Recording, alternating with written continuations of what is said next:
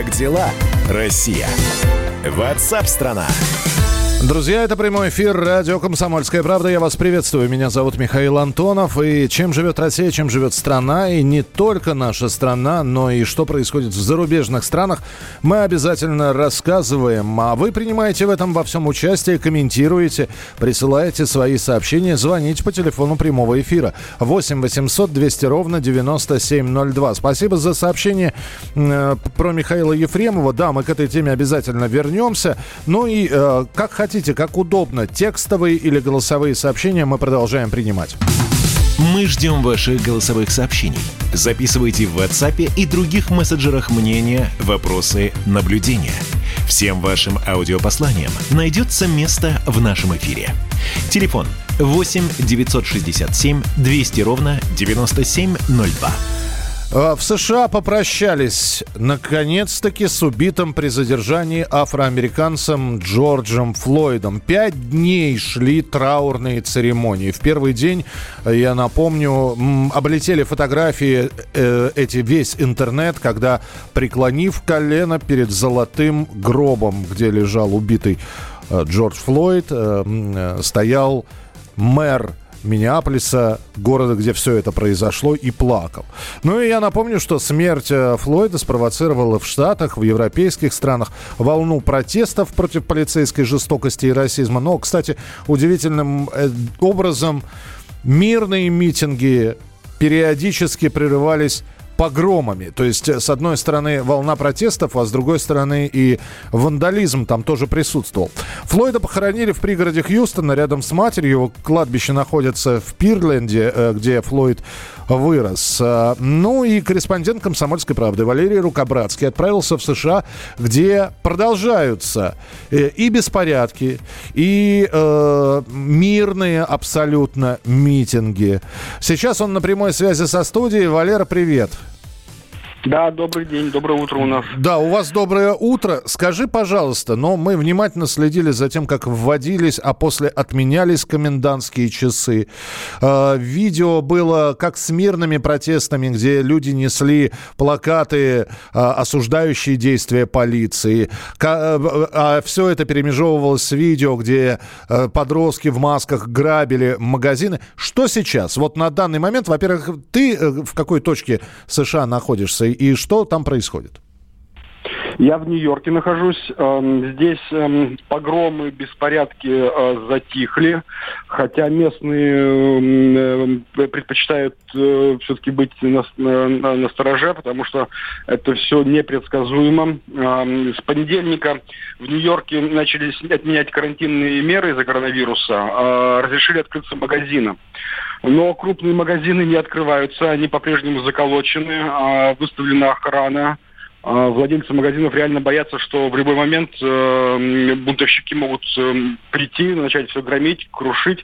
Э, потому что опыт показывает, что полиция в таких случаях практически ничего не делает. Она предпочитает, чтобы э, митингующие разграбили все и потом спокойненько с награбленным удалились. И вот я Вчера ночью подежурил с одним охранником возле крупного торгового магазина. Эм, охранник был, правда, один, э, темнокожий парень, э, но у него задача была не столько охранять, сколько если увидеть, если он увидел бы мародеров, тут же звонить в полицию и убегать прятаться. Ну вот мы с ним постояли несколько часов. Слава богу, ничего такого не произошло. За такую работу мы там платят, ну, там, за сутки дежурства где-то 100 долларов. Uh-huh. Вот, тем не менее, э, ну, как бы на Брайтоне, где русскоязычная община, там э, ребята вообще сколотили свои отряды самообороны. Там местные байкеры охраняют свои бизнесы. Ну и вообще они считают, что темнокожее, темнокожее население побаивается русских, и поэтому на Брайтоне себя чувствуют более так свободно, и там как раз все уже пооткрывалось, в отличие от вот, центральной части Нью-Йорка. Слушай, скажи мне, пожалуйста, а м- вот владельцы магазинов, которые подвергаются там разграблению или нападению, да еще и полиция не приезжает, они на какие-нибудь компенсации рассчитывают или нет? Я понимаю, что сейчас мы на такую юридическую территорию входим, но вдруг ты знаешь? Я знаю, да, я уточнял этот вопрос. А все магазины э, в Нью-Йорке застрахованы, поэтому они получат компенсацию, они э, возместят свои убытки. Как бы, ну, это нормальная такая система, она давно работает в США, и любой магазин у них э, входит в программу там страхования. Вот. Другое дело, что э, это займет много времени, чтобы получить эти деньги, да, это раз. Потом надо оценить э, убыток, это тоже отнимает время. Ну и в-третьих, вот я вчера видел э, в центральной части, вот недалеко от Таймс-сквер, э, просто разрушенный совершенно дорогущий бутик элитных часов и ювелирных изделий. Там внутри все было в крошку просто разгромлено. Стоял печальный владелец этого магазина – как раз вот он разговаривал со страховым агентом, как что делать, как это все чинить. То есть, ну, это как бы деньги-то он компенсирует, но это отнимет кучу времени, и это принесет тоже убытки, потому что он не торгует, не продает ничего. Так что тут как бы, ну, не все так радужно, как, как можно было бы себе представить. Валер, еще один вопрос. Когда у нас говорят о том, что происходит в США, ну, конечно, берут самые яркие кадры. Это вот э, пожары, это погромы, это подростки, выбегающие там с ворохом одежды или с компьютерной техникой, или с цирка из магазинов. Мне просто интересно, а американское телевидение, причем ведь э, мы же знаем, что есть каналы за Дональда Трампа, есть против Дональда Трампа. Ну вот новостные, как э, Fox, как э, CNN, они что показывают? Ну, они показывают примерно одно и то же, кадры одни и те же, и погромов, и пожаров, просто разные трактовки происходящего. Если на CNN это выставляется как э, слабость, безволие э, Трампа, как э, то, что Трамп не может держать ситуацию под контролем, то на Фоксе, да, который более ну, поддерживает э, больше республиканцев, там это трактуется, что э, беспорядки происходит, в тех штатах и городах, где у власти находятся либо губернаторы демократы, э, либо вообще ну, как бы правит э, в городе, по сути, демократическая партия. И они, собственно, тем самым как бы поддерживают э, митингующих и не дают э, полиции выполнять свои функции. Дело в том, что полиция, тут же у них, у них нет центральной полиции, как у нас в России, у них нет МВД. А полиция подчиняется как раз губернатору, либо мэру города, и поэтому, если губернатор демократы против Трампа, то полицейские, как правило, в этих штатах э, ничего не могут сделать против митингующих. Он, по сути, запрещает. Может быть, не напрямую, но делают такие установки, что они просто ну, не позволяют э, э, митингующим делать, что они хотят. Но вот это вот, да, вот эта вот вся история, она подорвала все-таки авторитет Трампа или укрепила его, потому что он же там национальная гвардия, армию введу, в общем, всех разгоню. Общая оценка твоя. А пока что вот то, что да, с кем с политологами я встречался и с экспертами, они считают, что э, такая ситуация, наоборот, сыграет на руку Трампу, потому что э, те люди, которые э, колеб, колебались, условно говоря, поддерживать Трампа или нет на следующих выборах, они все-таки, возможно, отдадут, отдадут голос за него, потому что ну, президентская власть, она изначально как бы э, ну, сильная, и Трамп обещал навести порядок. И и обещал ввести нас, нас гвардейцев и так далее. И это, это, это люди все услышали, и, в принципе, видя то, что постепенно затихают эти погромы, видимо, а, может быть, до, до митингующих дошли как, каким-то образом эти угрозы от Трампа. Mm-hmm. То есть пока оценки такие, что Трамп, скорее всего, э, использует э, для своей выгоды вот это происходящее. Спасибо большое. Валерий Рукобратский находится в Соединенных Штатах Америки, воочию наблюдает то, что происходит там, ну и рассказывает нам об этом в прямом эфире в программе WhatsApp «Страна». Мы продолжим через несколько минут и вернемся к теме с Михаилом Ефремовым. Что происходит? Почему оцеплен сейчас его дом? Подробности узнаете через несколько минут. Навеки в сердце каждом небо Высота и жажда Дай мне крылья, дай мне тягу Керосину и отвагу Знай, воздушная стихия Мы с рождения такие наши души. Пахнут маслом, крылья синим, звезды красным. Как небо нам не любить, оно одно для нас. Там бумажные голуби и ракеты на Марс. Как небо благодарить, небо учит нас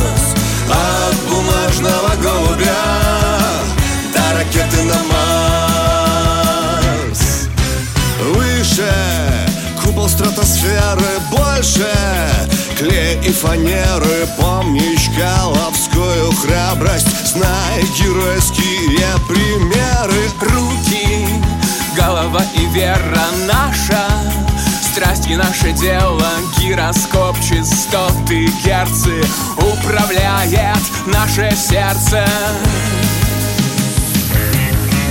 Как небо нам не любить, оно одно для нас.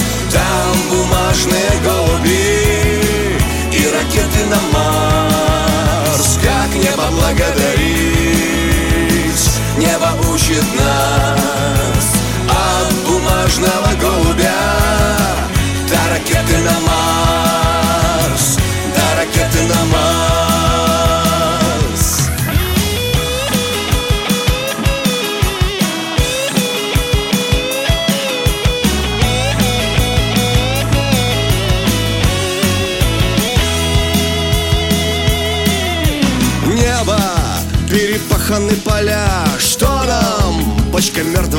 петля Мы с тобою экипаж. Это высший пилотаж. Я тебя чувствую руками. Ты, ты скользишь под облаками. Пусть без ордена в петлице.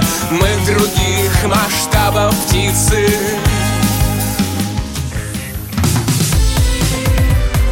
Как дела, Россия? Ватсап-страна! Ну что вы за люди такие? Как вам не стыдно? Вам по 40 лет. Что у вас позади? Что в настоящем? Что впереди? Опомнитесь, пока не поздно. Вот вам мой совет. Ведущие нового утреннего шоу на радио «Комсомольская правда» уже совсем взрослые люди, но ведут себя порой. Особенно, когда собираются все трое вместе. Они обсуждают, советуют и хулиганят в прямом эфире. С понедельника по пятницу. Начинайте день вместе с программой «Взрослые люди». Ведущие Тутта Ларсон, Валентин Алфимов и Влад Кутузов. Стартуем в 8 утра по московскому времени.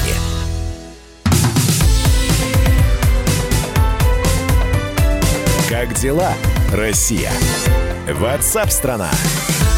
Итак, друзья, мы продолжаем прямой эфир. Ефремовы не, не уйти от ответственности, от своей известности, убеждены в Совете Федерации. Но и вы продолжаете присылать свои сообщения. Да, действительно, сквозной темой сегодняшнего эфира у нас э, является смертельное ДТП с участием Михаила Ефремова, когда он э, врезался в другую машину, и водитель этого грузовика небольшого погиб.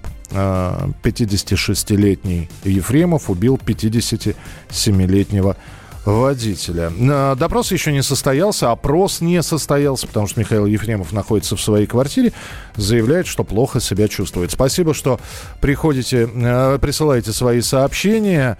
Их достаточно много, всех, все прочитать нет возможности. Возьму Михаила Олеговича на поруки, на реабилитацию. Да, вы знаете, раньше надо было, до этого случая. Сейчас мы говорим о преступлении. Но это действительно преступление, предусмотренное наказанием. А наказание предусматривает уголовный кодекс. Вот. Сколько можно про Ефремова? Сами говорите, что не актер, а человек сидел. Ну, рассказали про аварию. Да потому что, слушайте, ну, опять же таки, э, человек-то человек, но слишком много и заступников, и людей, которые высказываются за Ефремова и против. Вот. И я вас умоляю, да, ну, не нравится вам это. Находятся такие люди. Вот включили радио, а, а там про коронавирус. А они не хотят про коронавирус, они про кошечек хотят. Но, к сожалению, на каждый роток не накинешь платок, и поэтому вот исходить из ваших индивидуальных желаний мы тоже не можем. Как дела, Россия? Ватсап-страна! Итак, э, мы продолжаем. Всемирный банк спрогнозировал рекордный спад мировой экономики. Ожидается, на- что не только, э, значит, во всем мире экономика рухнет. Естественно, по отдельным странам там есть свои подсчеты и прогнозы. Например, в России предполагается, что экономика упадет на 6%. Ну, а тем временем наше правительство активно старается принять меры, чтобы избежать серьезного кризиса. Разработан двухлетний национальный план. Привлекать деньги будут не только из-за рубежа, но и, и в- из внутренних источников, в том числе из наших карманов. На вкладах населения сейчас лежит 30 триллионов рублей. Министерство финансов не прочь взять часть этой суммы взаймы. Э, выгодна ли будет эта сделка? Евгений Беляков, наш экономический обозреватель, с этим разбирался. Он на прямой связи со студией. Жень, привет. Да, привет, Миша. Жень, вообще не вопрос. Я самый сейчас большой, под, под самый большой процент готов правительству предоставить свой вклад, если бы он у меня был. Ну, ну под, под, под каким соусом они это забирать хотят? Мне просто интересно. Да, ну на самом деле здесь все объяснимо. То есть э, две причины, почему э, Минфин э, решил запустить э, программу вот этих самых народных э, облигаций. Э, в 2017 году он ее запустил, а сейчас планирует э, ну, продолжать эту программу. Э, то есть, с одной стороны, это такая некая финансовая грамотность, это мостик между обычными вкладами в банке, к которым мы привыкли, и, собственно, э, которые у нас уже не вызывают никакой э, боязни, например, потому что мы знаем, что все работает, система страхования вкладов у нас там действует без перебоев уже на протяжении многих лет. Вот. Но это такой мостик между вот этими самыми привычными нам вкладами и э, пока еще непривычными э, ценными бумагами. То есть э, не игрой на бирже, а именно э, такими правильными консервативными инвестициями, э, собственно, которыми занимаются большая часть населения в развитых странах. То есть э, э, очень много людей э, в Европе, в США копят э, на свою пенсию, в частности, э, используя биржевые инструменты, в частности, самые-самые консервативные и самые защищенные – это государственные облигации. Вот, собственно, народные облигации – это вот такой интересный эксперимент, чтобы люди вот привыкали, что есть не только вклады, но можно еще вот зарабатывать на чем-то другом. Ага, Жень, мы помним прекрасно те самые облигации, Павловскую реформу, облигации советского есть люди, которые еще помнят события 30-летней давности, которые происходили. Да, вот именно, именно э, для того, чтобы развеять эти мифы, э, ну и для себя самого решить, э, работает эта штука или нет, в 2017 году, когда был первый выпуск этих народных облигаций, я решил самостоятельно инвестировать часть денег, которые мне не жалко было потратить на эксперимент. Я вложил эти деньги, ну там можно было через Сбербанк оформлять, ну вот я пошел ножками, оформил там долго заполняли бумаги и так далее. То есть первый раз схема еще была не, не прописана. Ну, в общем, э, вот буквально э, в начале мая у меня этот ну, трехлетний, получается, условно такой вклад, да, в эти народные облигации у меня закончился, потому что там суть была в том, что если вы держите три года и не снимаете эти деньги, то получаете максимальную доходность. А, и я удивился, честно говоря. То есть я думал, там какой-нибудь подвох да. стоит, что-нибудь упадет, да. А, что-нибудь, какие-нибудь комиссии мне навяжут. И, и сейчас ты об этом расскажешь скажешь?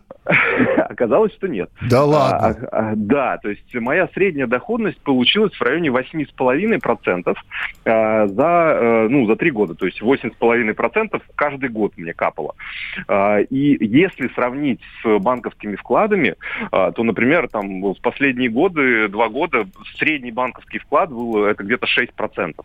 А, то есть, по сути, я выиграл, ну так, я в деньгах посчитал, то есть я так достаточно прилично выиграл, то есть в процентах это вот 2,5-3% дополнительной прибыли в год я на свои вложенные деньги получил, то есть в полтора раза больше доходность, чем если бы я держал эти деньги на вкладе.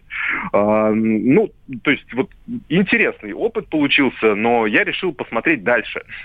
то есть условно, а, выгодно ли сейчас это делать, и вот здесь история наоборот. А, то есть я решил, что наоборот сейчас вкладывать не буду, потому что ставки сильно упали сейчас, там меньше 5% а, дают. И вот я теперь решил, что, наверное, все-таки не стоит. И кроме того, если раньше вот эти народные облигации, собственно, как и вообще все гособлигации, они не облагались налогом, то есть вот э, те деньги, которые я получил, как на вкладе, да, у нас же вклад не облагается никаким налогом. Сколько получили, столько, э, столько нам банк и перечислил.